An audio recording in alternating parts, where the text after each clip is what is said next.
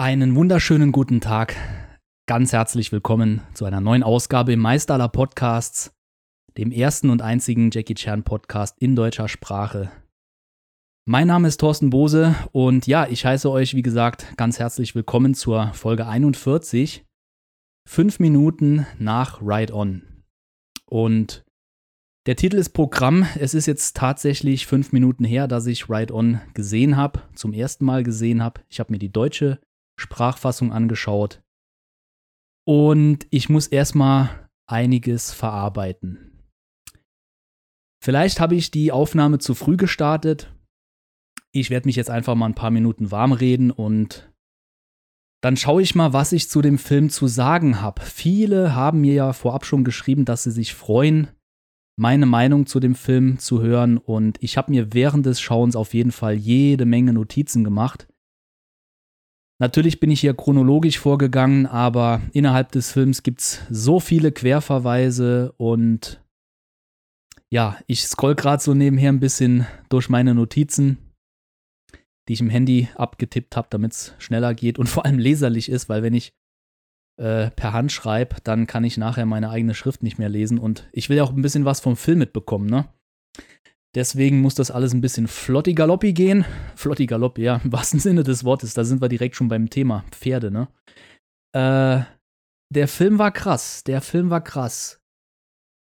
So ein Fazit ziehe ich am Schluss meiner heutigen Folge. Aber eins kann ich vorab sagen: Bei meiner Besprechung wird es auf jeden Fall Spoiler geben. Also, wenn ihr den Film noch nicht gesehen habt, dann jetzt abschalten oder auf Pause drücken, den Film anschauen dann später wieder hierhin zurückkommen und weiterhören. Sollte ich andere Jackie Chan-Filme erwähnen, die ihr vielleicht auch noch nicht gesehen habt, tja, dann tut's mir leid, aber da kann ich nicht wissen, welche Filme ihr schon kennt und welche nicht. Es wird auf jeden Fall den ein oder anderen Spoiler geben.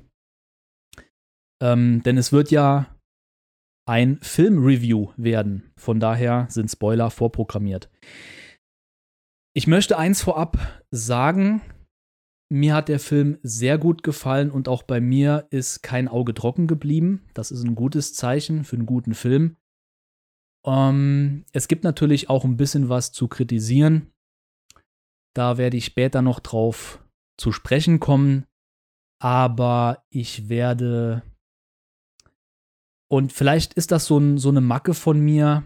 Hm, das, das darf man mir ruhig vorwerfen. Immerhin bin ich ja auch Fan und sehe positive Dinge lieber als äh, negative Dinge. Das bedeutet aber nicht, dass irgendwo der Kritiker in mir äh, schlummert oder schläft und sich nicht melden darf. Nee, ganz im Gegenteil.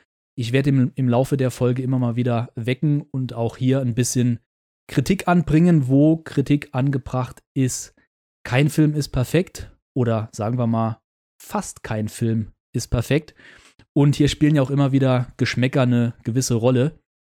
Aber eins vorweg muss ich sagen, das ist einer der stärkeren Jackie Chan-Filme, vor allem weil er, weil er so typisch ist für einen Jackie Chan-Film und komplett anders als das, was man von ihm kennt. Das scheint ein Widerspruch zu sein, aber genau darauf werde ich im Verlauf der Folge auch noch näher drauf eingehen.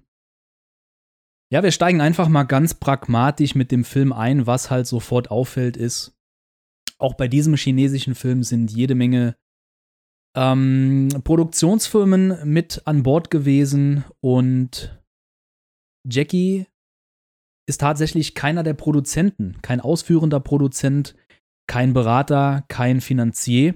Jackie hat auch diesen Film nicht mit seiner eigenen Filmfirma Sparkle Roll Media mitfinanziert. Das ist wichtig zu wissen, denn ähm, hier hat Jackie nur mitgespielt als Schauspieler.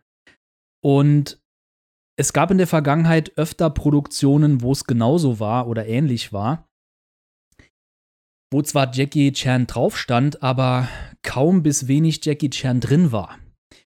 Und das fand ich hier bei diesem Film bei Ride On ganz anders.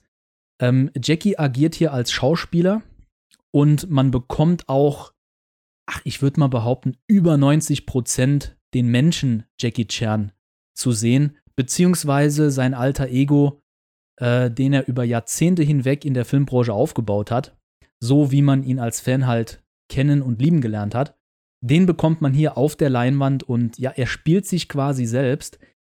Was ich damit sagen will, er hatte hier keinen kreativen Einfluss auf den Film selbst. Ähm, der Einfluss hat sich über Jahrzehnte angebahnt, denn ähm, der Drehbuchautor ist auch gleichzeitig der Regisseur namens Larry Yang und der hat vorab in einem Interview schon gesagt, er hat diesen Film geschrieben, weil er eben, wie so viele andere auch Jackie Chan-Fan ist und äh, dass Jackie Chan ihn dazu inspiriert hat, zum Film zu gehen. Und dieses Drehbuch ist quasi eine Hommage, ein Tribut an sein Idol Jackie Chan. Und das merkt man dem Drehbuch auch natürlich an. Nicht nur durch, durch die ganzen Referenzen, die dort eingestreut sind. Also im Verlauf des Films sieht man halt immer mal so ein paar Outfits, die Jackie trägt, die zum Beispiel an Night of Shadows erinnern. Man sieht diesen Wheels on Meals Truck auf dem Fest. Äh, man sieht ähm, relativ am Anfang die Project A Turmuhr stehen oder Jackie in einem Shanghai Noon Outfit und noch viele, viele andere Referenzen mehr. Larry Yang hatte das mal so ausgedrückt, dass das nicht unbedingt ja, gestreute Referenzen oder Bezüge zu Jackie sind, sondern einfach Erinnerungen, die er ganz persönlich in seinem Herzen trägt, weil er mit diesen Filmen aufgewachsen ist. Für uns sind es natürlich Referenzen, für ihn, so, so wie er es ausgedrückt hat, sind es einfach nur schöne Erinnerungen an die Filme, mit denen er groß geworden ist. Und wir als Fans profitieren natürlich davon, von diesem, ja, ich will schon fast sagen, Metafilm, ne? Der Film im Film der quasi der Film zu Jackies Leben ist. Also Jackies Leben, ja, ist quasi ein Film für sich. Aber nochmal zum Anfang, äh, um auf den Anfang zurückzukommen. Sparkle Roll Media ist hier kein Thema.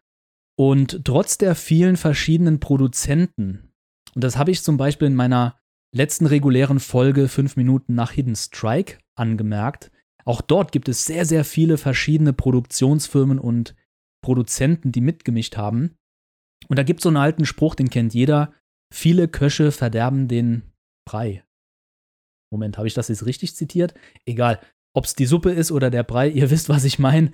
Auf jeden Fall, das, was bei Hidden Strike so ein bisschen ins Stocken geraten ist, wer weiß, ob es daran liegt, ich habe das jetzt einfach mal in den Raum gestellt, hat hier bei Ride On aber tatsächlich funktioniert. Hier waren viele Köche am Werk aber, und hier muss ich Alfred Hitchcock zitieren, der mal gesagt hat, ein guter Film braucht drei Zutaten. Ein Drehbuch, ein Drehbuch, ein Drehbuch. Soll heißen, wenn das Drehbuch schon konzeptionell gestaltet ist, wenn das funktioniert, wenn man dort Herzblut reingesteckt hat und auch eine Geschichte zu erzählen hat, wenn man die Figuren ausarbeitet, damit der Zuschauer sich mit diesen auch identifizieren kann, wenn man dem Ganzen, dem Plot Zeit lässt, sich zu entwickeln, dann entwickelt sich auch dieses Gefühl des Zusehers, der sich zum Beispiel mit dem Held, mit dem Antiheld, mit dem Bösewicht, mit den Nebendarstellern, mit Tieren oder einfach nur einer gewissen Situation identifizieren kann. Und das hat Larry Yang, Drehbuchautor und Regisseur von Ride On, hier meiner Meinung nach ich will nicht sagen perfekt über die Bühne gebracht, sondern vorbildlich dargestellt. Er hatte Jackie Chan als Inspiration und weil jeder vor Ort am Set wusste, wer Jackie Chan ist und was der für einen Input auf jeden anderen hat, musste man, glaube ich, gar nicht so großartig erklären, dass man Jackie einfach machen lassen muss, um einen Jackie Chan-Film zu bekommen. Und auch das wird innerhalb des Films immer wieder thematisiert. Ja, ich habe es gerade schon angesprochen. Ähm, Figuren braucht der Film, Charaktere, damit man sich als Zuseher identifizieren kann. Und wir fangen natürlich an mit Jackie selbst, der als Master Luo, als alter Stuntman in so einer Art Freizeitpark äh, seinen Lebensunterhalt verdient. An seiner Seite ist sein treuer Kumpane das Stuntpferd Chitu, und ähm, Master Luo hat die besten Tage hinter sich als Stuntman. Ähm, wird aber tatsächlich von dem einen oder anderen Kenner immer noch erkannt. Allerdings, ja, schafft er es nicht mehr so ins Filmbiss zurück und jetzt hat er noch ein Problem, dass äh, ja, Gläubiger Schulden eintreiben wollen bei ihm und ihm das geliebte Stuntpferd, seinen besten Kumpel, über viele Jahre hinweg mh, hm, wie drücke ich es aus, zurückhaben wollen. Lassen wir es mal wertfrei so stehen, denn auch auf dieses Thema gehe ich später noch sehr genau drauf ein, denn dieses Stuntpferd Cheeto, äh, Cheeto ist nicht nur ein Stuntpferd, sondern steht für mich symbolisch in diesem Film für was ganz, ganz Spezielles. Dazu aber am Schluss der Folge mehr. Die Figuren des Films werden relativ schnell eingeführt. Am Anfang bin ich da so ein bisschen ins Stocken gekommen, denn wir haben am Anfang die Figur des Master Luo und des Pferd Chito und das lässt sich alles schön Zeit. Man hat diese schönen, totalen Aufnahmen äh, von, dem, von dem Haus, wo Jackie drin wohnt. Also eigentlich ist es ja so eine Art Stall oder Hofgut, wo er drin wohnt. Aber dann sieht man ihn in einer der nächsten Szenen auch in diesem Freizeitpark arbeiten mit Chitu und auf einmal kommt ein bekanntes Gesicht reingeritten und es folgt ein Dialog aus der Ferne. Wer ist dieser Mann? Und es wird erklärt, wer Master Luo ist. Dieser alte Stuntman, der die besten Tage hinter sich hat. Und anscheinend wird hier direkt schon nach den ersten fünf Minuten der Bösewicht eingeführt, was ich ein bisschen überhastet empfand. Das ist jetzt erstmal keine Kritik, sondern es ist mir nur aufgefallen, denn wie ich schon gesagt habe, man braucht auch ein bisschen Zeit, um sich mit dieser Welt, äh, in der Ride On oder generell ein Film spielt, auseinanderzusetzen. Und äh, innerhalb der ersten Minuten war hier schon klar, alter Stuntman, Bösewicht wird eingeführt, der einfach nur ein ähm, Anzugträger ist, vielleicht ein bisschen Kohle hat. Man sieht hier die optischen Unterschiede und just als die Szene um war, dachte ich so, okay, wir haben es hier mit einem Familienfilm zu tun, wir haben es hier mit FSK 6 zu tun. Das heißt, wir können uns hier nicht wirklich auf mh, hm, ein Herantasten eines schreckhaften Bösewichts verlassen, der zum Beispiel wie bei Young Master oder so in einem Finale seinen großen Auftritt hat. So eine Szene wird es in einem Familienfilm nicht geben. Das heißt, diese, diese Subplots um den Helden Jackie und den äh, Bösewicht des, ähm, des äh, äh Präsidenten, ähm, die laufen parallel. Und diese Nebenhandlungen verstricken sich im Laufe des Films. Immerhin geht der Film fast oder über zwei Stunden mit Outtakes und Abspann. Ähm, die, die, die verstricken sich und es kommen noch ein paar mehrere Subplots dazu. Ja, Jackie bzw. Master Luo, den er spielt, äh, arbeitet in so einer Art Freizeitpark und dieser Freizeitpark erinnert so ein bisschen an die alten ähm, Shaw-Filme beziehungsweise an das äh, an, an, an Shaw Movie Town mit der Pagode und ja, ich muss jetzt gerade ein bisschen durchatmen, weil es ist, es ist wirklich so eine Art Retro-Feeling direkt schon am Anfang. Man fühlt sich in eine Zeit der 60er, 70er Jahre zurückversetzt, hat aber dann auch die moderne. Es wirkt so ein bisschen wie eine Art Disney-Park, aber nicht zu sehr Disney, was interessant ist, denn später stellt sich heraus, dass der ähm, Schwiegersohn in Spee, also der Verlobte von seiner Tochter Bao, mit Vornamen Mickey heißt und dass seine Eltern äh, Donald und Daisy heißen. Ich bin mir jetzt nicht mehr sicher, ob das im Original auch so ist. Ich glaube mich an so eine Art Trailer erinnern zu können, wo es tatsächlich im Chinesischen benannt wurde, beziehungsweise nicht im Chinesischen, sondern in englischen Untertiteln. Das führt jetzt aber zu weit, ist jetzt auch nur nebensächlich. Was ich eigentlich sagen wollte, dieser Freizeitpark von am Anfang steht auch äh, für eine chinesische moderne Kultur. Denn die Freizeitparks sprießen seit circa 10, 15 Jahren, vor allem in den letzten Jahren, wie Pilze aus dem Boden. Immer mehr Touristenattraktionen, sei es jetzt in Peking oder Shanghai, Chengdu oder sonst irgendwo, ähm, sprießen wie Pilze aus dem Boden, sorgen natürlich dafür, dass die heimische, dass der heimische Tourismus angekurbelt wird. Aber auch ausländische Touristen zieht es natürlich immer in solche Touristenattraktionen. Und ja, im Film Ride On spielt Jackie äh, diesen alten Stuntman, der als eigene Attraktion in so einem Freizeitpark arbeitet, was nochmal so ein bisschen Meta ist, denn Anfang der 90er Jahre hatte Jackie zusammen mit vielen anderen Hongkonger Größen die Idee, eine Art Hongkonger Disney Park zu errichten, also so ein Pendant zu den Disney Parks. Äh, in diesem ähm, Freizeitpark sollte es aber tatsächlich um die Hongkonger Filmbranche gehen, wo natürlich auch Stuntmen äh, ihre Attraktion bekommen hätten, wie zum Beispiel in so einer Show. In, Im Disney-Park ist es zum Beispiel eine Cowboy-Show.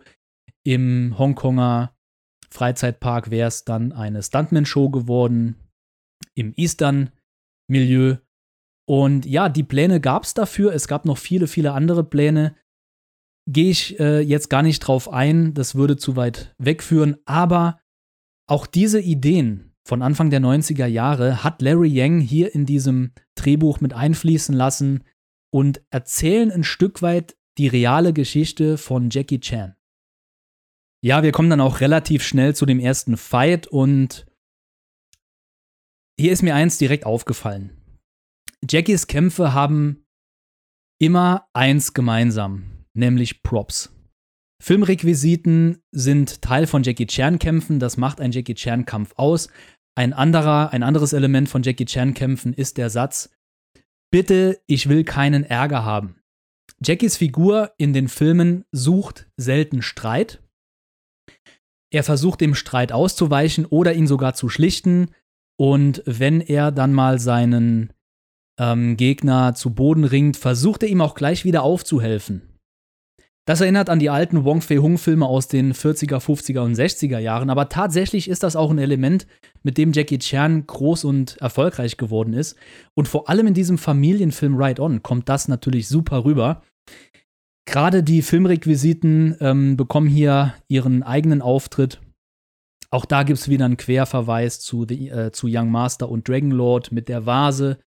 Ähm, wir haben hier die Bank aus, äh, Dragon, äh, aus äh, The Young Master und was so interessant ist, wir reden jetzt hier von einem Jackie Chan, der Ende 60 ist. Also der ist 69 Jahre alt und kann, ich sag's jetzt bewusst, immer noch so kämpfen wie mit 30. Natürlich mit einem Sternchen dran, denn er ist nicht mehr so agil. Er hat sehr, sehr viele Probleme mit seinen Knien, mit dem Rücken und natürlich kann er als geschundener Stuntman, der so viele Verletzungen hinter sich hat, in einem hohen Alter gar nicht mehr die Leistung abrufen wie damals. Muss er auch nicht, denn er hat das clever und geschickt gemacht. Anfang seiner Karriere hat er diese Filmrequisiten in seine Kämpfe mit integriert und hat dadurch ein zeitloses Element kreiert. Und dieses zeitlose Element funktioniert auch noch 30, 40, 50 Jahre später, indem er jetzt mit 69 Jahren eben diese Filmrequisiten nutzt, um sich zu schützen in einem Kampf, um den Gegner abzuwehren und sei es auch nur, wenn er jetzt so, eine, so einen runden Tisch über den Fuß rollen lässt.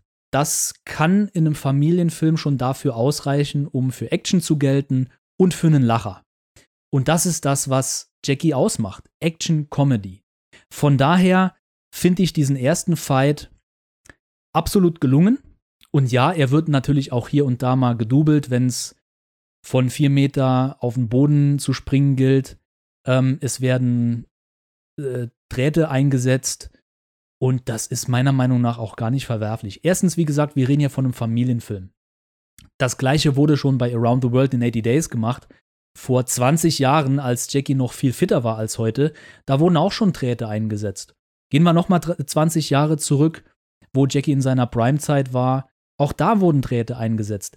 Es geht bei Drähten nicht immer darum, dass ein Stunt gut aussieht, sondern vor allem, dass ein Stuntman gut abgesichert ist. Und das ist auch eine wichtige Botschaft in diesem Film, denn der Film ist allen Stuntmen und Filmemachern gewidmet, die seit 100 Jahren in China dafür sorgen, dass die Filmwirtschaft blüht, gedeiht und wächst. Das ist zumindest der Hinweis, der am Schluss des Films geschrieben steht.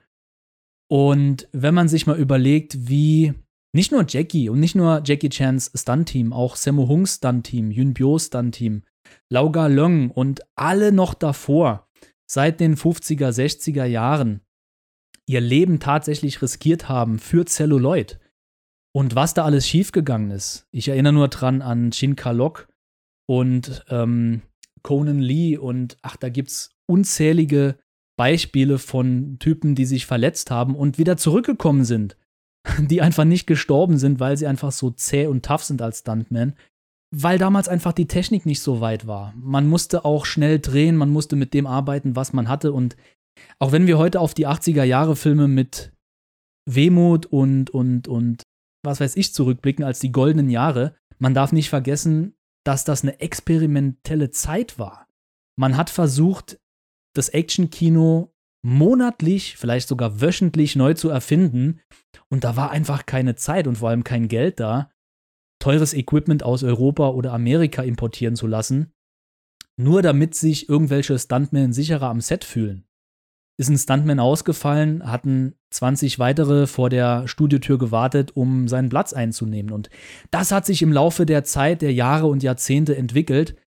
Und ähm, das sagt auch die Szene am Schluss oder relativ am Schluss mit Stanley Tong, Wu Jing und Jackie Chan aus, als sie den letzten großen Stunt mit Chitu drehen wollen und Jackie will ihn real drehen und auf CGI verzichten, weil es seiner Meinung, ja, äh, seiner Meinung nach ja wirklich sichtbar ist für den Zuschauer und der Zuschauer will echte Action haben und nicht sowas, was immer und überall möglich sein soll.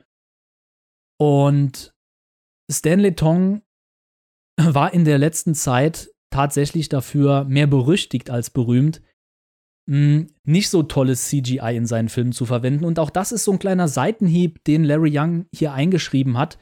Ich gehe stark davon aus, dass das natürlich mit Stanley Tong abgesprochen wurde und vor allem mit Jackie Chan. Dann auch Jackie Chan hat darunter gelitten. Äh, und das wird ja auch im Film thematisiert. Ähm, sein Ruf steht auf dem Spiel als Stuntman und es kann nicht sein, dass es anhand von schlechter oder nicht so gut gemachter Technik seinen Ruf ruiniert. Ähm, ich bin froh, dass sie diese Szene eingebaut haben, weil es auch zeigt, dass die Filmemacher selbstkritisch mit ihren äh, Werken umgehen. Und das ist für mich wiederum ein Zeichen, dass es keinen Stillstand gibt in der chinesischen Filmbranche, sondern dass sie aus ihren Fehlern lernen wollen und dass alles irgendwo eine Entwicklung ist. Es wird dann tatsächlich ein bisschen albern mit den Furzwitzen rund um Chitu und Jackie. Ähm, vielleicht ist das eine kulturelle Sache oder eine individuelle Sache. Klar, für einen Familienfilm kommen Furzwitze immer gut an. Das war jetzt hier auch nicht too much, es ist mir halt nur aufgefallen und ich musste an Szenen aus Night of Shadow, äh, Knights of Shadow denken. Ja, wo dieser furzende Dämon wirklich mir ein bisschen too much war.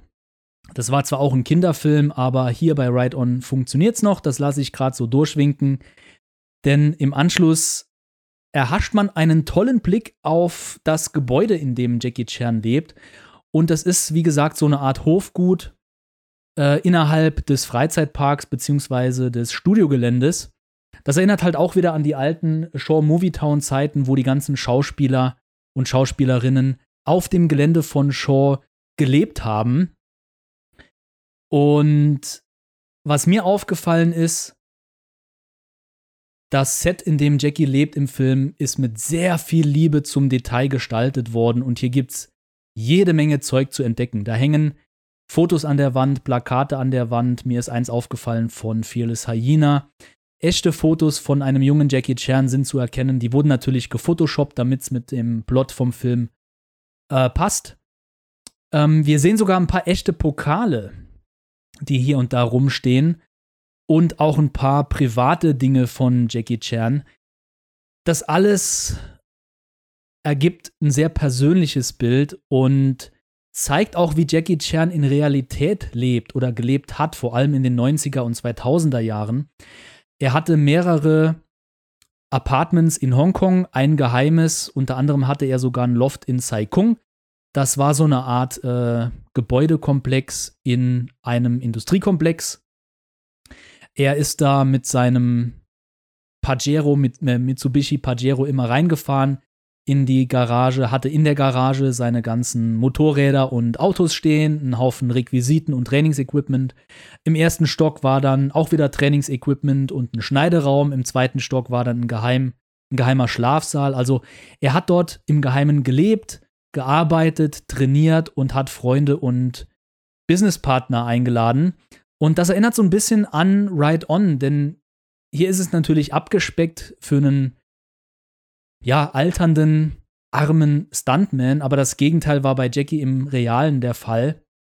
Und auch hier sieht man so die Dualität, die Larry Young in dieses Drehbuch mit eingearbeitet hat. Denn es hätte in der Realität auch anders laufen können. Und das ist Jackie immer bewusst gewesen, es braucht nur einen schlimmen Unfall zu geben und er kann keine Action mehr machen und dann hat sich's mit Filme drehen. Ja, und was dann übrig bleibt nach so einem, nach so einer Stunt-Karriere, das war selten sicher. Selbst mit ein paar Millionen oder ein paar hundert Millionen auf dem Konto sein Stuntteam musste bezahlt werden, die ganzen Firmen haben Umsatz generiert, die ganzen Leute mussten bezahlt werden. Da ist schnell mal von Konkurs die Rede. Das hat jetzt hier im Film nichts auszusagen, aber es hat mich halt daran erinnert. Und woran mich dieses Hofgut auch erinnert hat, und da führe ich jetzt ein bisschen das Jackie Chan Extended Universe weiter, aber genau deswegen schaltet ihr ja auch gerne ein. Ähm, mich hat dieses Hofgut an einen späten Low-Way-Film erinnert, ein, an eine späte Low-Way-Produktion aus dem Jahre 1986. Und zwar heißt der Film A Heroic Fight. Und in diesem Film geht es tatsächlich auch um Stuntmen, die auf einem Hofgut leben und sich vor einer Bande schützen müssen. Und dieses Hofgut ist nicht unbedingt genauso aufgebaut wie das von, von Jackies im Film Ride On, aber es enthält auch im Low-Way-Film einige Referenzen zu der Filmbranche Hongkongs. Mehr will ich dazu nicht sagen. Eine glatte Empfehlung. Der Film ist eine tolle Action-Comedy mit richtig krasser 80er-Jahre-Action und trägt auch den Alias Back Alley Princess. Das ist eine schöne Überleitung, denn die Back Alley Princess ist quasi, ja, Jackies Tochter im Film. Master Luo hat eine Tochter, von der er sich entfremdet hat. Die Tochter trägt den Namen Bao und ist nicht wirklich gut auf ihren Papa zu sprechen. Der hat anscheinend sie und seine Mutter im Stich gelassen, so wie sie es in Erinnerung hat oder auch im Film erzählt. Und ähm, Bao ist Studentin, Jurastudentin, hat sich mit einem Jurastudenten verlobt, der drei Jahre weiter ist als sie und schon praktiziert. Jackie muss jetzt im Film seinen Arsch, sein Leben, seinen Freund Chitu und seine Finanzen retten und braucht juristischen Beistand und deswegen sucht er wieder den Kontakt zu seiner Tochter. Und ab hier geht es natürlich im Subplot um die Aufarbeitung der geschädigten Beziehung zu seiner Tochter. Auch das hat ja reale Bedeutung für den realen Jackie Chan und was das genau bedeutet, darauf gehe ich jetzt ein. Beziehungsweise bevor ich auf dieses ja tiefe, tiefe thematische äh, emotionale Thema eingehe, möchte ich noch erwähnen, dass es mir eine Freude macht, Stefan Gossler als die Stimme von Jackie Chan zu hören und was mich ebenfalls sehr gefreut hat, war Luisa Witzorek als die Tochter von Jackie zu hören. Luisa Witzorek ist neben Anne Helm eine meiner Lieblingsdeutschen Synchronsprecherinnen und hat eine so angenehme Stimme, dass es mich immer beim Hören in so eine Art mh, hm, aufmerksamen Modus versetzt. Ich kann es gar nicht genau erklären. Auch bei Ride On hatte ich hier und da Erinnerungen an den Film Under Control im Original Gorgeous von 1999. Und ich musste unweigerlich dran denken, wie toll es gewesen wäre, wenn eine Luisa Witzorek Shuchi in Under Control gesprochen hätte. Soll keine Kritik sein, dass Gorgeous eine, eine schlechte Synchro hat, auf gar keinen Fall. Gorgeous ist einer meiner Lieblingsfilme und den schätze ich wirklich sehr äh, hoch an. Aber in diesem ja, als, als, ich die, äh, als ich ihre Stimme hörte im Film Ride On, dachte ich sofort dran, hey, sie in Gorgeous, das wäre echt ein, ein, Highlight gewesen. Ja, vielleicht kommt irgendwann mal noch eine neue Synchro raus, die Uncut-Version, wo die, wo die geschnittenen Szenen auf Deutsch synchronisiert werden. Dann aber bitte der ganze Film Gorgeous mit Luisa Witzurek als äh, Suchi und Stefan Goslar weiterhin als Jackie. Das nur aber nebenher wollte ich einfach mal erwähnt haben. Jetzt aber zu dem Thema Jackies Tochter, beziehungsweise die gescheiterte Beziehung zwischen Vater und Tochter. Während der Promo des Films ist ein Clip geteilt worden online, ein Ausschnitt aus dem Film, wo Master Luo und seine Tochter Bao am Gatter stehen und sich Filme anschauen von der Karriere Master Luos, die er nicht mehr hat. So, diese Aufnahmen von Master Luo sind zufälligerweise echte Aufnahmen von echten Jackie Chan-Filmen und hier wird's halt Meta.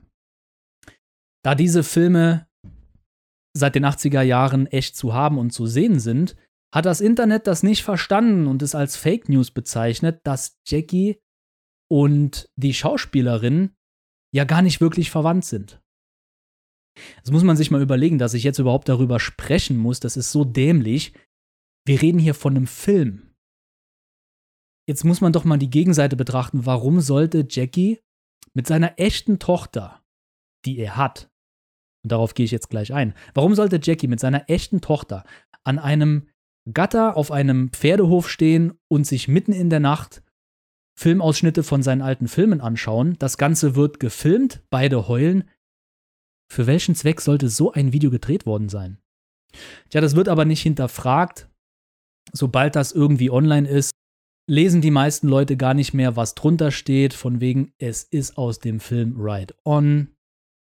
Und dort spielt Jackie einen Vater und das ist seine Filmtochter. Nee, es wird nicht gelesen, es wird einfach für voll genommen. Ja, äh, hier, äh, das ist der reale Jackie und seine reale Tochter. Und dann kommen natürlich Wichtigmacher und sagen, das ist gar nicht seine echte Tochter.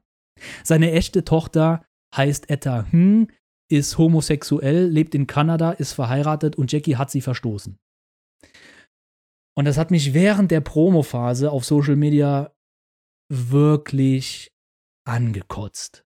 Wirklich angekotzt. Und sorry für die Wortwahl, eigentlich kein Sorry, ist mein Podcast, ich darf sagen, was ich will, aber ich will jetzt auf das Thema eingehen. also, wir schreiben das Jahr 1999. Jackie hat mit Rush Hour einen Mega-Erfolg gelandet auf der ganzen Welt, das ihm alle Türen und Toren geöffnet hat und ab sofort konnte er alles tun und machen und lassen, was er wollte. Er hatte so viel Einfluss wie noch nie und das ist ihm zu Kopf gestiegen. Er hat eine Affäre mit der ehemaligen Miss Hongkong, ich glaube, es war Miss Hongkong, ja, äh, angefangen. Das war Elaine Hm. Und aus dieser Affäre ist die gemeinsame Tochter Etta Hm entsprungen.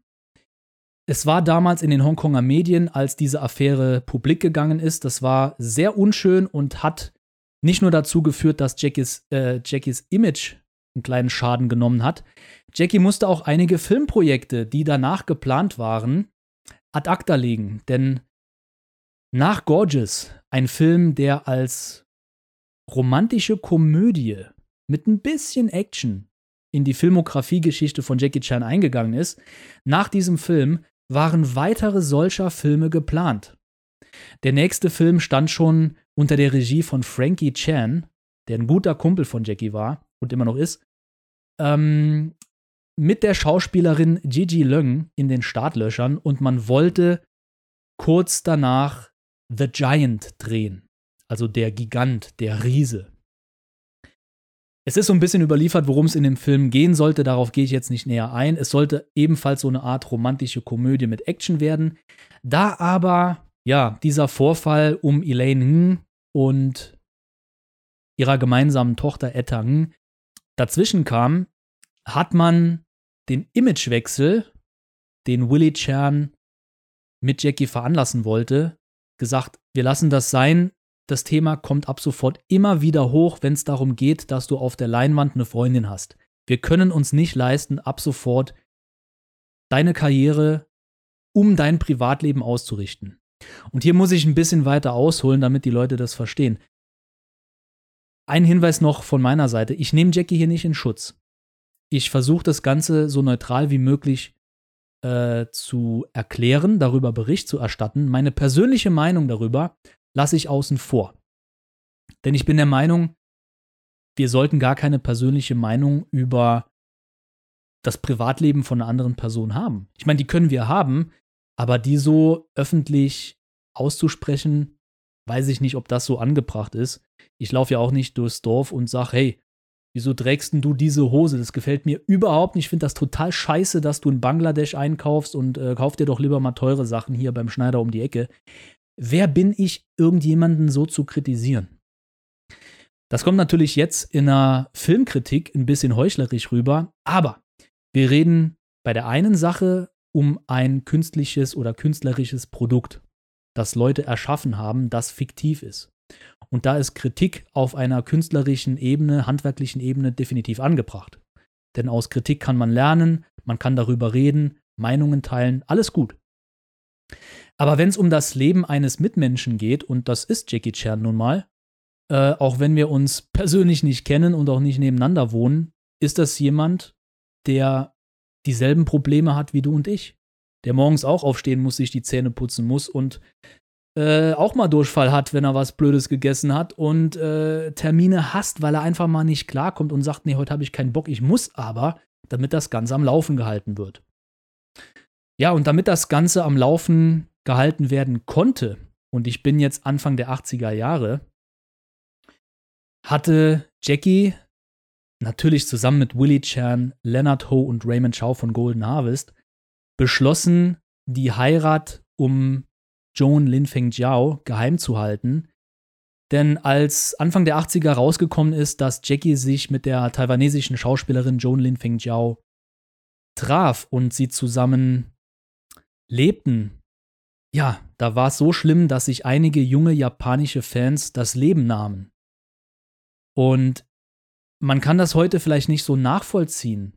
Vielleicht ist es auch eine Generationensache, aber für viele weibliche japanische Fans war Jackie von Anfang der 80er Jahre bis weit in die 90er Jahre hinein so ein Idol, das vergleichbar ist wie Michael Jackson. Stellt euch Michael Jackson auf der History World Tour vor in München, wie er fünf oder zehn Minuten auf der Bühne steht und einfach nichts macht und die Mädels reihenweise umkippen. Und so ist das vielen japanischen Fans in den 80er Jahren gegangen, als sie herausgefunden haben, oh, mein Idol, mein Schatz, mein Liebling Jackie ist vergeben, ich habe keine Chance mehr, das Leben hat keinen Sinn mehr. Da haben Mädels Gift geschluckt oder wollten sich vor die U-Bahn stürzen oder es war wirklich eine schlimme Zeit. Und jetzt musste Jackie natürlich eine Entscheidung treffen. Er musste sein Privatleben privat halten und hat sich selbst, seinen Angehörigen, seinen Mitarbeitern und Kollegen und vor allem der Presse verboten, darüber zu berichten oder Fragen zu stellen. Aus Schutz vor seinen Mitmenschen. Das hat natürlich alles Konsequenzen und sorgt dafür, dass seine Frau, seine Familie quasi im Exil lebten. Hm, man muss aber auch bedenken, es ist kein Exil, in dem man sich nicht frei bewegen durfte. Es ist auch eine Kultursache, dass damals immer noch die Frau, auch wenn sie eine eigene Karriere hatte, und wir reden von Joan Lin Feng Jiao, die Ende der 70er Jahre schon ein richtiger Star in Taiwan und Hongkong war, bevor Jackie seinen Durchbruch hatte, dass die Frau sich zurückzog aus dem Geschäft, sobald sie verheiratet war. Das war nichts Ungewöhnliches und war Teil der Kultur. Das entspricht natürlich nicht so der, ach so, feministischen oder ähm, Chancen gleichen westlichen Kultur, äh, wenn, man, wenn man heute drüber nachdenkt, dass ja Heidi Klum zum Beispiel gar nicht mehr auf der Bildfläche erschienen wäre nach der Hochzeit mit Seal, das ist für uns unvorstellbar. Aber so war es halt damals und die Rollenverteilung in China ist bis heute immer noch eine klassischere als bei uns. Und auch da denke ich, als, als jemand, der mit einer anderen Kultur groß geworden ist, kann ich jetzt nicht über eine andere Kultur urteilen. Man kann sie vergleichen und darüber reden, aber urteilen finde ich einfach nur falsch. Ob man das jetzt gut oder schlecht findet, bleibt jedem selbst überlassen. Es war halt damals so. Joan Lin Feng Jiao ist tatsächlich dann mit äh, JC, dem gemeinsamen Sohn, der 82 zur Welt kam, nach Canberra gezogen zu Jackies Eltern. Auch das ist Teil der chinesischen Kultur, dass sich die Schwiegertochter dann um die Eltern kümmert. Ähm, ich will jetzt nicht irgendwie so rüberkommen, als würde ich hier nach einer Ausrede suchen, aber im Prinzip hatte jeder was davon. Ich meine, Jackie, und das sagt er im Film Ride On selber, ist ein großes Kind. Das wissen wir alle. Er ist auch ein Egoist. Auch das wissen wir alle er tut halt das, was er am besten kann, das ist Filme machen. Was anderes kann er nicht. Er ist groß geworden mit sehr viel Druck. Er hat kaum Rechnen, Lesen, Schreiben gelernt. Er war immer Künstler, er war immer Entertainer und das ist das, was er kann, was ihm angeboren oder beziehungsweise anerzogen wurde und das ist ganz tief mit ihm verwurzelt. Wenn man ihm das nehmen würde, dann würde man ihm großen, ein großes Stück seines Lebens nehmen. Und deswegen tut er das, wofür er sich berufen fühlt und generiert damit natürlich jede Menge Kohle. Und das Geld hortet er nicht für sich, sondern schickt er nach Canberra zu seinen Eltern, zu seiner Frau. Er bezahlt äh, das College für seinen Sohn.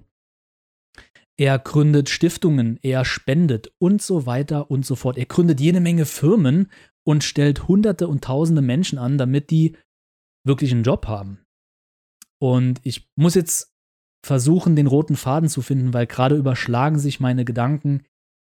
Ich könnte jetzt über so viele einzelne Bereiche sprechen, wie Jackie jedem Einzelnen in seiner Filmkarriere geholfen hat und Chancen aufgetan hat. Denn auch das wird im Film Right On thematisiert. Ich bringe jetzt ganz kurz zur Mitte des Films, wenn Wu Jing seinen Auftritt hat und zu Jackie kommt und sagt, hey, du hast mir damals mit meiner Karriere geholfen, nur dank dir bin ich heute ein Star und das möchte ich zurückbezahlen, indem ich einen Film mit dir drehe über dich. Deine Standarbeit, deine Legende soll hochleben, du hast das verdient. Und das ist Teil der, des realen Jackie Chans. Jackie hat immer für seine Mitmenschen eingestanden. Er hat 1976 mit 22 Jahren das Jackie Chan Stunt-Team gegründet, das es bis heute gibt. Und hat seinen Brüdern und Schwestern immer geholfen, für bessere Bedingungen am Filmset äh, einzustehen. Er hat für bessere Bezahlung gesorgt. Er hat für bessere Reisen gesorgt, für bessere Unterkünfte, für bessere Verträge. Er hat selbst Firmen aufgebaut, um seine Leute mit einem Festgehalt bezahlen zu können, weil er wusste, wenn ein Stuntman mal krank ist, der muss für seine Rechnung selber aufkommen und das bekommt er einfach finanziell nicht hin. Also hat er von seinem eigenen Geld auch die Rechnung bezahlt, Krankenhausaufenthalte bezahlt. Ich weiß nicht, ob es bis heute noch so ist, aber bis vor ein paar Jahren hat Jackie auch ja so eine Art Rente bezahlt für Senior Stuntmen, die nicht mehr aktiv sind, weil die halt so lange dem Jackie Chan Stunt Team und ihm treu geblieben sind. Das ist nicht selbstverständlich und wir reden hier von Hongkong bzw. China, in dem es erst Ende der 80er Jahre, also in Hongkong, dazu gekommen ist, Gespräche zu führen von einer, Hong äh, einer Hongkong Stuntman Association oder einem Hongkong Directors Guild oder einem Screenwriters Guild. Ich meine, jetzt, wo ich gerade die Aufnahme mache, streiken die Hollywood Drehbuchautoren und Schauspieler ähm, wegen der, wegen der Zack Eftra-Geschichte äh, und legen die Arbeit nieder. Und diese Zack Eftra gibt es schon eine ziemliche Zeit lang. Aber in Hongkong ist das bis Mitte der 90er gar nicht üblich gewesen. Und wie gesagt, es ist eine ganz andere Welt und Teile, die sich äh, des sich gegenseitig Unterstützens finden sich in 50, ach nee, 70 Prozent des Films von Ride On. Aber ich will jetzt nicht zu weit ausholen. Ich war jetzt beim Thema Heirat Joan Lin Feng Jiao und JC Chan. Jackie musste früh die Entscheidung treffen, nicht über sein Privatleben zu berichten. Und das ging von 1982 an eigentlich ganz gut. Und wir springen jetzt mal ins Jahr 1999, als dann die Affäre herauskam. Ich meine, Gerüchte über Affären gab es jedes Jahr. Jackie hat mit einer neuen Schauspielerin einen Film gedreht, dann hieß es in der Presse gleich wieder, ah, der hat was mit Maggie Cheung, ah, der hat was mit Rosamund, Qua, äh, Rosamund Kwan, ah, der hat was mit Michelle Yeoh. Das kann sein, das kann nicht sein, ist vollkommen egal.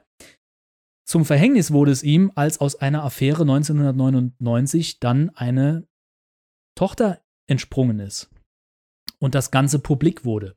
So, die japanischen Fans, die 1982 14, 15, 16 Jahre alt waren, waren jetzt erwachsen haben, hatten vielleicht selber Kinder und waren nicht mehr so gefährdet, sich das Leben zu nehmen. Und der Nachwuchs ist jetzt nicht so heiß auf Jackie gewesen, dass die Gefahr da gewesen wäre. Aber trotzdem hat Jackie immer noch Verantwortung gesehen und gesagt, ähm, ich muss mich, ich muss meine Leute und meine Familie schützen, vor allem der Familie, der er untreu gewesen ist. Das hat er auf der Pressemeldung selber gesagt, er ist seiner Familie untreu gewesen. Es ist schlimm, was er getan hat. Es gibt eigentlich keine Entschuldigung dafür. Und trotzdem hat sein Sohn und seine Frau ihm verziehen. Und er hat so ein Glück, dass diese Familie hinter ihm steht. Und um das zu schützen, wurde ab dann auch gar nicht mehr drüber berichtet. Und das ist der Punkt, wo sich durch diesen Clip, der durch Ride On rund gegangen ist im Internet, viele Leute echauffiert haben. Wie kann er nur seine Tochter verstoßen? Vor allem kam auch das Gespräch auf, weil vor ein paar Jahren Etta Hm ein Video gepostet hat online, in dem sie anfängt mit Hallo, ich bin Jackie Chans Tochter, ich bin obdachlos. Auch das ist nur ein Fakt. Ihr könnt euch das Video selbst anschauen. Ich habe auf meiner Webseite jackiechan.de auch zwei Berichte darüber geschrieben.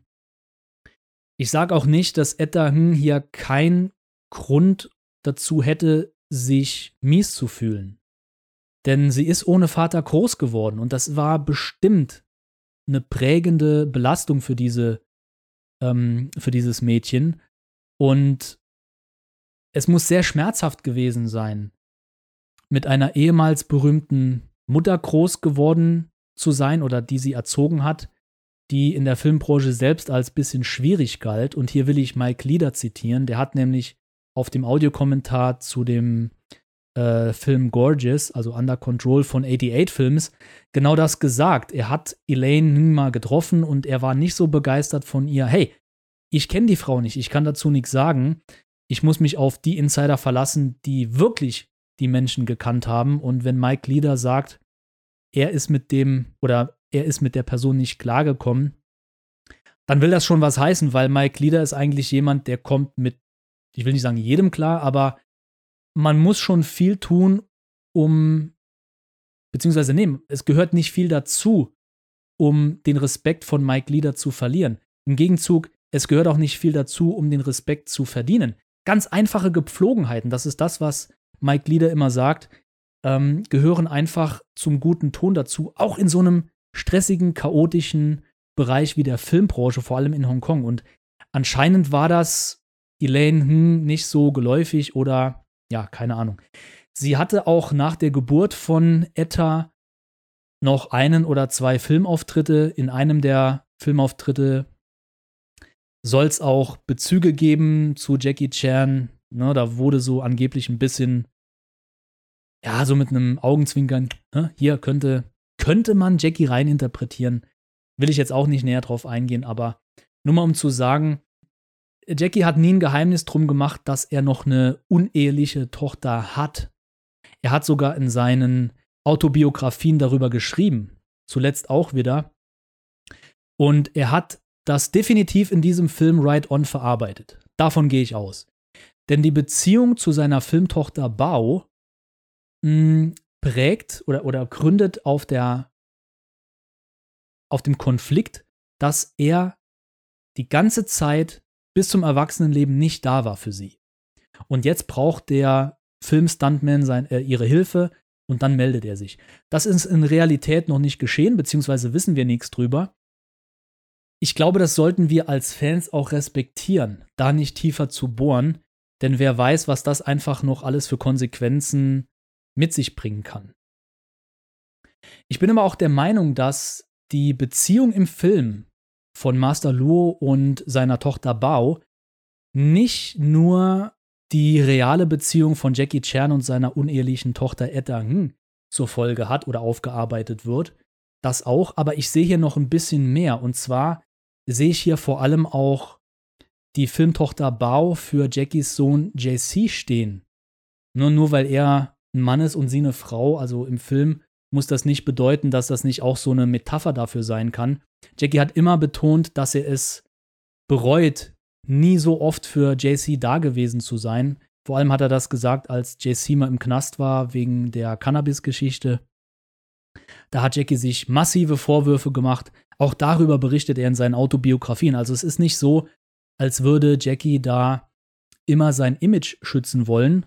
Definitiv hat er das lange getan, aber irgendwann, und das war um 2009, 2010 rum, hat er sich auch mehr geöffnet und ist verletzlicher geworden und hat auch solche Themen angesprochen. Ich sehe aber auch noch eine andere Beziehung in der Filmbeziehung von Jackie Chan und seiner Filmtochter Bao, nämlich die Beziehung zu seiner Mutter, Lily Chan. Auch hier will ich auf die Anfang 80er Jahre zurückkommen. Jackie war mit Dragonlord 1981 in Taiwan beschäftigt und bis dahin war es immer mal so, dass sein Papa und seine Mama öfter mal zu Filmsets kamen und ihn besuchten. Und bei diesem einen Besuch war Lily Chan vor Ort und Jackie hat sich verletzt. Ich bin mir gar nicht mehr sicher, was, was genau dort passiert ist. Er hat, glaube ich, noch irgendwo an einem Finger geblutet oder so. Und Lily Chan hat das mitbekommen und ist in Ohnmacht gefallen, sodass sie den Dreh unterbrechen mussten und Jackie musste einen Arzt kommen lassen. Der Mutter ging's gut, aber Lily hat, hat ihren Sohn gebeten, bitte Jackie, bring mich bitte nicht mehr an ein Filmset von dir, mein Herz ist zu schwach, ich ertrag das alles nicht mehr. Mach du dein Ding, aber ich will davon nichts wissen. Und äh, diesen Wunsch hat Jackie respektiert. Von da an war Lily Chan auch an keinem Filmset mehr. Sie war in Canberra. Wer aber vor Ort war, sehr oft war Jackies Papa äh, Charles Chan. Der hat das genossen, rund um die Welt mit seinem Sohn zu fliegen und vor allem auch, ja, die verlorene Zeit mit seinem Sohn aufzuholen, denn auch Jackie ist eigentlich ohne Eltern groß geworden. Er ist zehn Jahre lang unter Meister Yu Jim Yun an der China Drama Academy erzogen worden und hatte so gesehen keine Eltern, beziehungsweise kaum Kontakt zu seinen Eltern. Die Zeit wollten die Eltern nachholen und ja, man, man sagt so schön, dass die Geschichte zu wiederholen ist von denen, die aus der Geschichte nichts lernen. Und anscheinend musste Jackie dieselben Erfahrungen machen oder ähnliche Erfahrungen machen mit seinem Sohn und seiner Familie und auch mit seiner Tochter später. Und das alles, diese ganzen Beziehungen, die werden hier im Film Ride On definitiv thematisiert. Das war jetzt ein, ein gutes Stück Arbeit darüber zu sprechen, aber ich bin noch lange nicht fertig mit meinen Notizen. Wir sind jetzt schon so lange in dieser Folge drin, aber ich möchte noch ein paar Punkte ansprechen. Eine kleine Kritik von meiner Seite. Ich habe mir hier notiert, äh, Chekhovs Gun. Es gibt so im Drehbuchschreiben eine, einen Kniff. Man setzt im ersten Akt quasi den Trigger der im dritten Akt ausgelöst wird und das ist hier bei Ride On nicht passiert. Ich habe vergebens nach diesem auslösenden Moment gesucht im ersten Akt und dachte ihn gefunden zu haben, als Tochter Bao den Flashback hat und sich an die Zeit mit ihrer Mutter erinnert, wo die Mutter sagt, ähm, du wirst heiraten, dein Papa und ich werden da sein und die Mutter wusste, dass sie zu dem Zeitpunkt tot sein wird und die Tochter sagt, es reicht, wenn du da bist, Papa muss nicht da sein. Und ich dachte, der Film endet mit der Hochzeit. Und Papa Jackie kommt mit Chitu zur Hochzeit äh, geritten und fixt damit die Beziehung zu seiner Tochter. Das ist nicht geschehen. Und jetzt im Nachhinein denke ich, eigentlich ist es gut, dass es nicht so gekommen ist. Denn das wäre Drehbuchschreiben einmal eins und sehr Hollywood-klischeehaft wir reden hier von einem chinesischen Film, von chinesischen Drehbuchregeln. Und es ging hier auch nicht so sehr um die Beziehung um seine Tochter. Es ging vielmehr um Jackie Chan, um den Stuntman Master Luo selbst und die Beziehung zu Chitu. Und ich bin froh, dass ich mich hier getäuscht habe, dass diese Szene nicht gekommen ist. Ich werde aber jetzt gleich noch darauf zu sprechen kommen, wie ich die Filmfigur des Stuntpferds Chitu sehe. Zuvor will ich aber noch ein paar Zitate erwähnen, die mir in Erinnerung geblieben sind. Da gibt es noch ein paar mehr, aber zwei, drei möchte ich hier zitieren. Und zwar eins, was mir sehr gefallen hat, war, Männer knien sich nicht hin vor niemandem. Wir reden hier von der chinesischen Kultur. Und diese Botschaft geht raus an den Westen.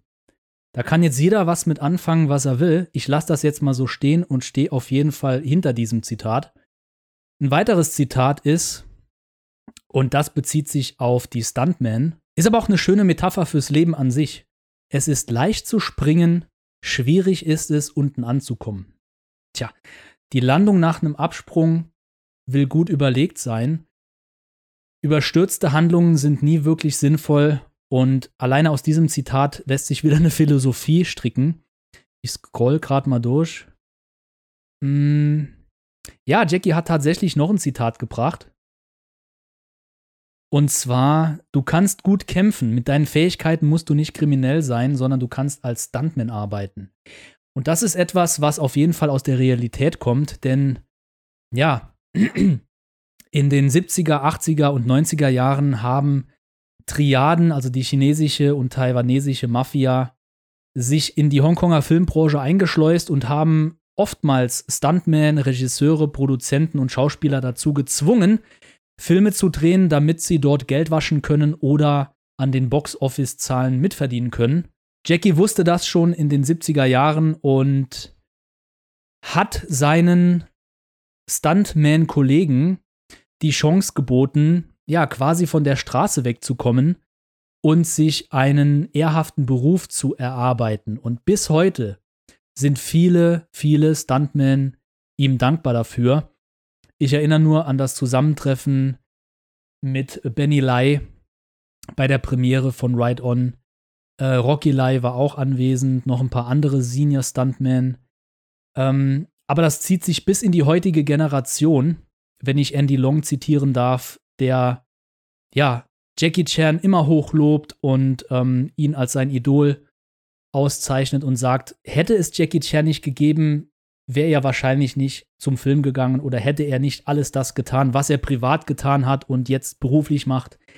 Aber auch andere, viele sind so viel von ihm inspiriert, wie dann dran, Max Huang und so weiter und so fort. Ich scroll jetzt mal noch ein bisschen durch und schaue auf meine Notizen. Wo bin ich denn stehen geblieben? Ja, noch ein kleiner Kritikpunkt ist mir aufgefallen. Und zwar, eine Szene habe ich tatsächlich nicht verstanden. Und da könnt ihr mir vielleicht auf die Sprünge helfen. Es geht nämlich um die Szene, als Präsident Hechin mit, also Jackie Chan einlädt zu seinem Hofgut. Das ist ein riesen Gebäudekomplex. Überall ist Marmor ausgekleidet und die ganzen Pferde stehen in Stellen rum und schauen quasi in diese edle Halle hinein. Und Jackie geht mit dem Präsidenten da durch. Und der Präsident sagt zu Jackie, dein Pferd ist hier gut aufgehoben, bla bla bla, hin und her. In der nächsten Szene sitzt der Präsident in einem Penthouse an einem Pool, bekommt einen Anruf. Schnitt, die nächste Szene, Jackie ist mit Chitu auf seinem Hofgut und trainiert. Und das hat für mich absolut nicht gepasst, was diese Szene jetzt auszusagen hatte. Mir ist komplett unschlüssig gewesen, warum Jackie jetzt dorthin fährt. Wurde das vorher irgendwie besprochen? Wurde er eingeladen oder wie? Und wie ist er wieder zurückgekommen? Also, was hat dieser Besuch jetzt zu bedeuten? Warum war der da? Mir kam das im Film, und das ist ein definitiver Kritikpunkt meinerseits, öfter mal so vor, als wurden hier entweder ganze Szenen oder Einstellungen gelöscht. Da ist es interessant zu erfahren, ob das eine geschnittene internationale Fassung ist und ob die chinesische Fassung, wenn es denn eine gibt, äh, noch ein paar Füllerszenen hat.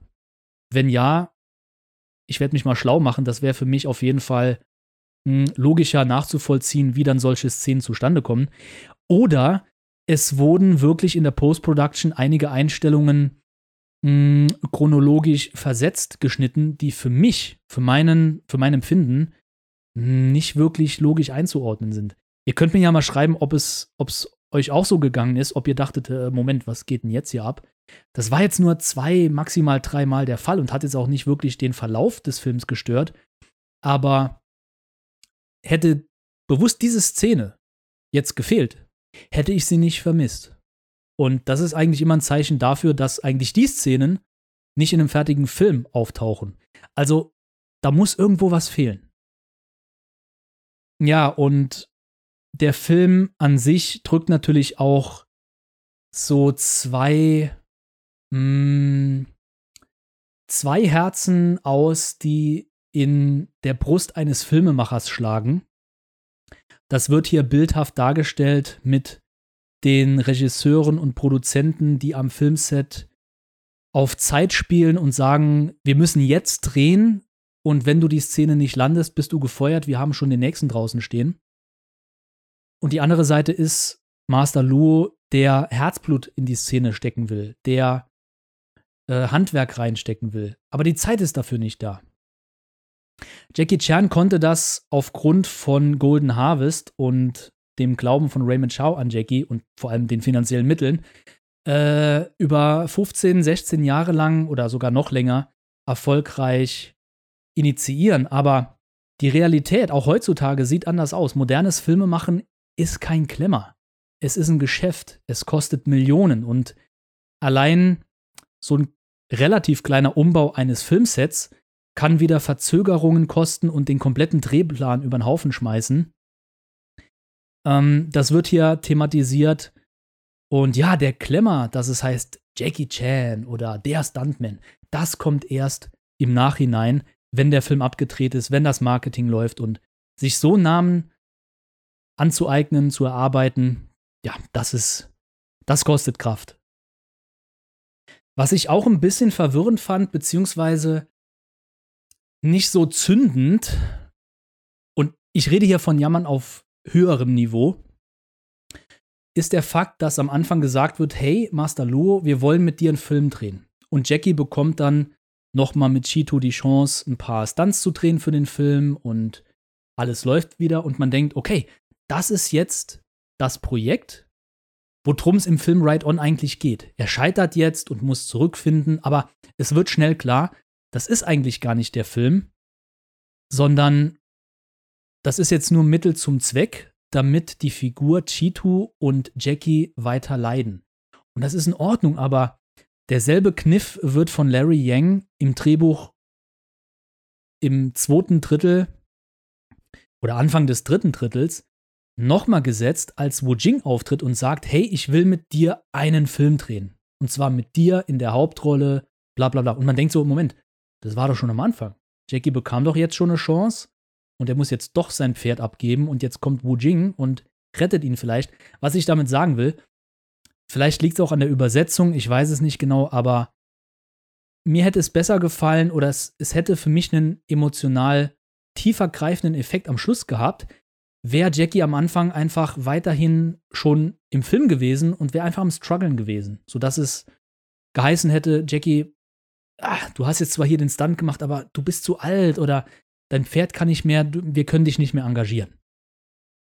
Wie gesagt, vielleicht habe ich es auch nicht wirklich so verstanden oder es ist nicht so rübergekommen im Film, aber dieser eine Satz von Wu Jing am Schluss, ich will mit dir einen Film machen, das ist das auslösende Moment, was Jackie wieder Hoffnung geben soll. Und bis dahin muss er als Figur gelitten haben. Er muss am Boden sein, er muss nicht mehr weiter wissen und dann kommt, und das Wortspiel ist jetzt gewollt, der Ritter auf dem weißen Pferd namens Wu Jing und sagt, Daigo, großer Bruder, ich will dir helfen, lass uns einen Film machen.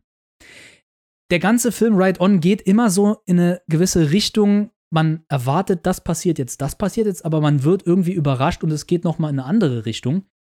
Das macht das Ganze ein bisschen erfrischend, man vermisst aber tatsächlich so ein paar Stereotypen, die man sich schon im Kopf zurechtgedacht hat. Klar, ihr habt jetzt den Film schon gesehen, aber mein Tipp an dieser Stelle, um es einfach mal fürs Protokoll festzuhalten, man sollte den Film mit komplett leerem Kopf anschauen, also ohne Vorurteile. Nicht, dass ich welche gehabt hätte, aber so ein paar Vorstellungen hat man ja dann doch. Lasst die einfach los, freut euch auf den Film und man wird hier und da positiv überrascht. So, jetzt will ich zum Schluss aber auch noch drauf zu sprechen kommen, wofür Chitu, das Stuntpferd, eigentlich steht. Meiner Meinung nach. Das ist meine Interpretation von dem Film.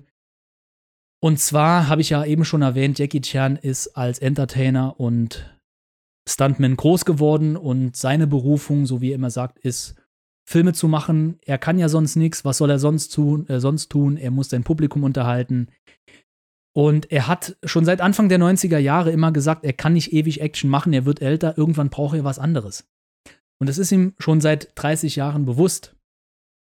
Aber dieses andere, das sucht er seit genau diesem Zeitpunkt und teilweise auch vergeblich. Er kommt immer wieder in seiner Karriere auf dieses Action-Thema zurück. Zuletzt bei The Foreigner von 2017. Das war ein Film, da hat er uns wieder alle überrascht, wo wir gedacht haben, hey, wie kriegt er das mit Mitte 60 noch hin, so einen tollen Actionfilm zu machen? Ja, auch hier wird er gedoubelt, ja, auch hier gibt es ein paar Wirework-Sachen, aber hey, das ist ein toller Actionfilm. Und dann kommen wieder so ein paar Versuche, wo er äh, Kinderfilme bedient, wo er wieder alberne Comedies und Satiren macht, wo er wieder ein bisschen äh, CGI-mäßig unterwegs ist. Das funktioniert alles nicht so wirklich. Also sagt sich Jackie Chan, hey, ich spiele mich jetzt einfach selber in Ride On und mache wieder Action. Und er lagert diesmal aber die Action an einen Mitstreiter aus. Und zwar nicht an, und zwar nicht an einen Stunt-Double, sondern an den eigentlichen Star des Films, nämlich das Stuntpferd Chitu. Äh, Im Film als roter Hase bezeichnet. Ich habe jetzt nicht nachgeschaut, ob roter Hase vielleicht sogar eine kulturelle Bedeutung in China hat. Ich gehe jetzt einfach mal davon aus, äh, sie nennen ihn Hase, weil er einfach unheimlich gut springen kann. Und roter Hase, rot ist das Fell des Pferdes. Entschuldigt bitte, liebe Pferdefreunde, ähm, wenn Fell die falsche Bezeichnung äh, ist. Ich kenne mich damit leider nicht aus. Aber Chito hat halt nun mal ein rotes Aussehen. Und Rot ist eine sehr, sehr wichtige Farbe in China. Von daher passt das alles wieder zusammen. Und für mich steht Chitu einfach als. Es ist für mich eine Metapher für Jackie Chan, der, den Stuntman. Jackie Chan, der Stuntman, ist für mich Chitu das Stuntpferd. Das alter Ego Jackie Chan, der Stuntman, wurde hier im Film ausgelagert in die Figur des, äh, von, von, von Roter Hase. Und der immer abliefern will. Roter Hase denkt gar nicht drüber nach. Er ist ein Pferd. Er hat Schmerzen wie du und ich. Er leidet wie du und ich. Er wird älter wie du und ich. Das ist das, was Bao, die Filmtochter, sagt. Aber er kann gar nicht anders. Er ist so erzogen worden von seinem Meister und er muss und will immer Action abliefern, um seinen Meister, seinen Vater, Master Luo, glücklich zu machen. Und das ist Teil der Persönlichkeit vom realen Jackie Chan. Er hat immer versucht, seinen Meister glücklich zu machen, auch wenn er geschlagen wurde von ihm. Ich rede jetzt hier von Meister Yu Jim Yun. Äh, er hat immer versucht, seinen Mentor Raymond Chow und Leonard Ho glücklich zu machen, weil die ihn, weil die ihn gefördert haben. Er hat immer versucht, Willie Chan, seinen besten Kumpel und Manager, glücklich zu machen, weil er ihm so viel geholfen hat. Und das zieht sich wie ein roter Faden durch seine gesamte Karriere. Ja, und weil Jackies Karriere, beziehungsweise weil Jackies Leben am Filmset stattfindet, ist Jackies Filmkarriere sein Leben. Und ja, so ist diese Figur von Roter Hase, das Filmpferd Chitu, meiner Meinung nach steht als Symbol für Jackie Chan, der Stuntman. Und deswegen tut sich Master Lo im Film auch so schwer, Roter Hase gehen zu lassen.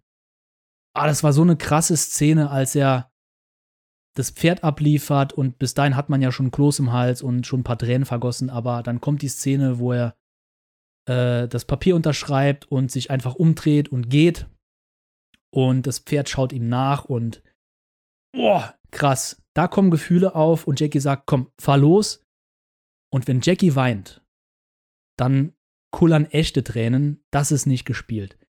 Jackie hat jahrzehntelang Schmerz zurückgehalten, zurückhalten müssen. Und wenn man ihm vor der Kamera sagt, Jackie, jetzt weinen, dann kullern echte Tränen. Und als Fan tut einem das weh, in der Seele weh.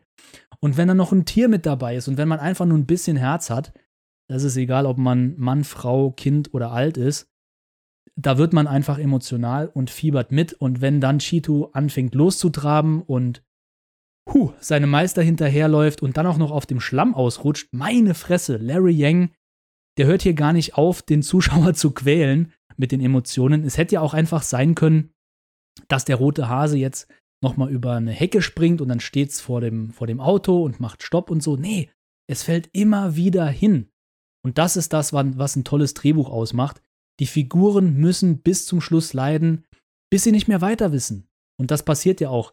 Chitu, roter Hase, steht am Schluss einfach da, ist voll in Matsch gedrängt und denkt sich sehr wahrscheinlich, so, hey, wenn ich jetzt weiterlaufe, ich falle immer wieder hin, ich komme gar nicht mehr zu meinem Meister hin. Was passiert hier gerade? In dem Moment sieht Jackie seinen Freund, seinen Kumpel leiden und er sagt, mach Stopp, ich muss jetzt mal ein Machtwort sprechen und um ihm ein besseres Leben zu bescheren, Oh, und das ist so krass im Film. Sagt er, ich will dich nicht.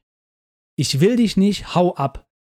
Und klar, es ist nur ein Film, es ist nur ein Pferd, es ist gespielt. Aber hey, ich glaube nicht, dass das Pferd vor Ort am Set wusste, dass es in einem Film ist.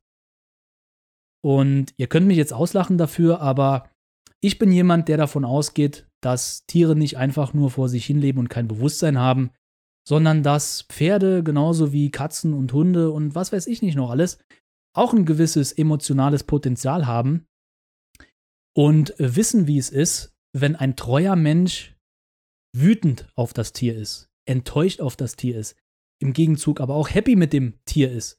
Ich meine, Hunde sind das beste Beispiel. Äh, schrei einen Hund an, der zieht einen Schwanz ein und guckt dich an wie sorry, sorry, kommt nicht mehr vor. Und im Gegenzug freut sich ein Hund bedingungslos, wenn du die Tür aufmachst und äh, nach der Schicht nach Hause kommst. Und bei einem Pferd dürfte das nicht anders sein. Und das kommt in diesem Film einfach so toll rüber. Filmfreunde werden hier auf ihre Kosten kommen, da bin ich mir sicher.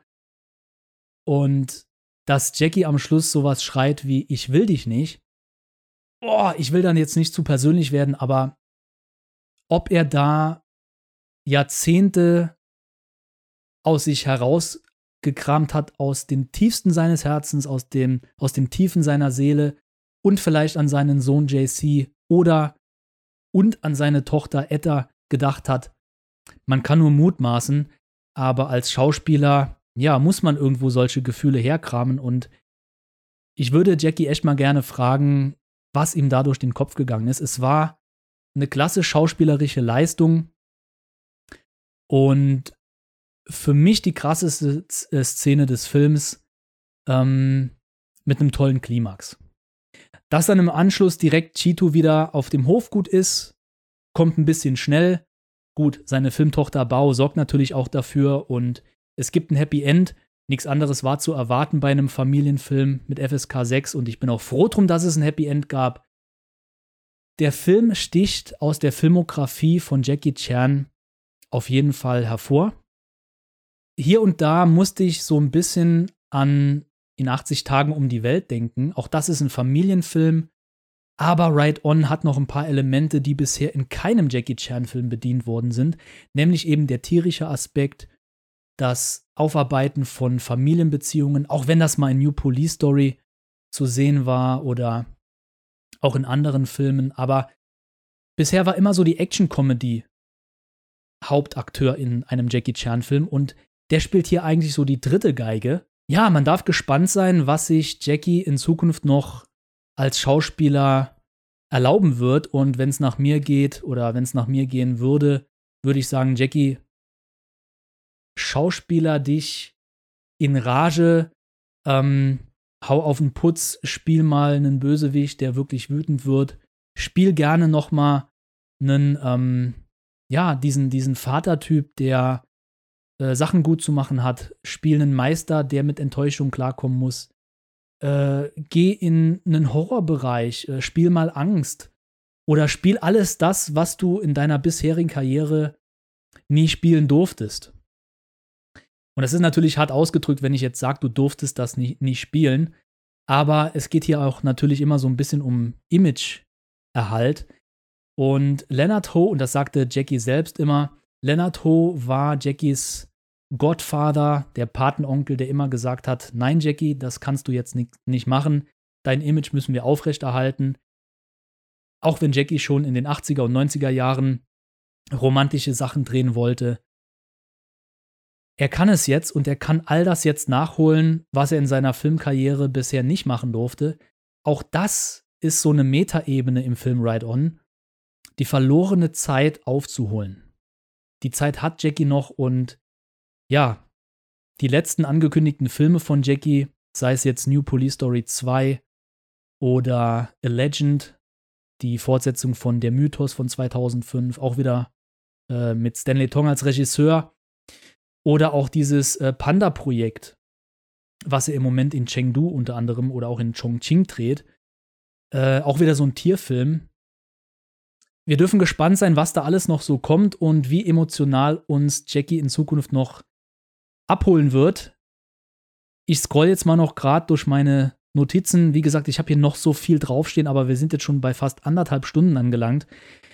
Es ist sowieso ein Wunder, dass meine Stimme heute durchhält. Ich habe hier und da mal ein bisschen geschnitten und musste mir äh, ein bisschen was reinpfeifen, damit die Stimme nicht versagt. Alles legal natürlich.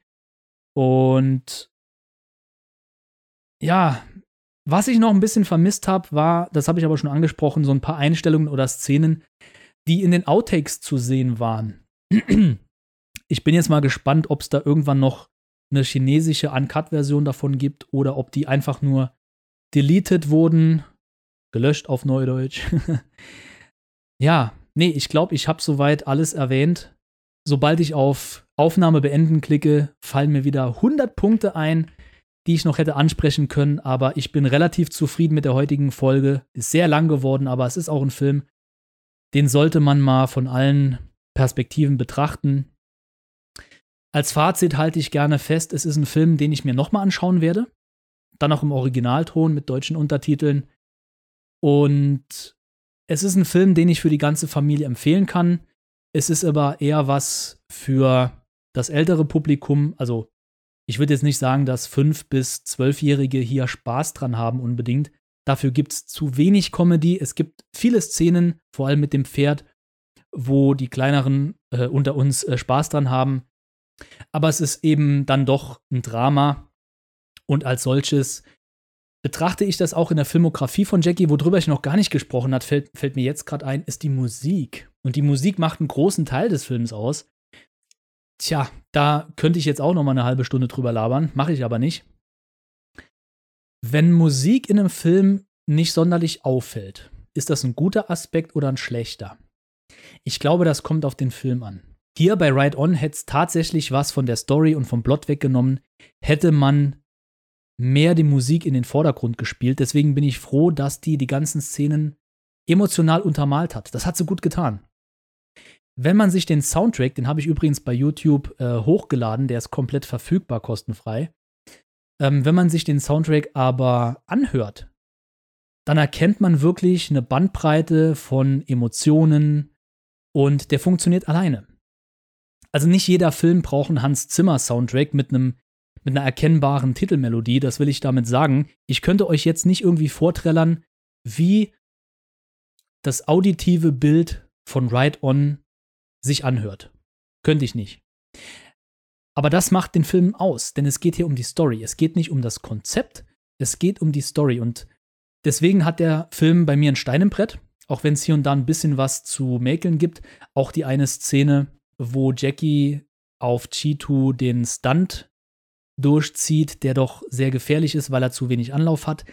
Da wurde schon extremst getrickst und ich sage, okay, das winke ich gerade so durch, da sind wir aber schon haarscharf an äh, ein bisschen Kitsch dran und so ein paar Stereotypen von wegen Chinesen können kein CGI. Sei es drum, sei es drum.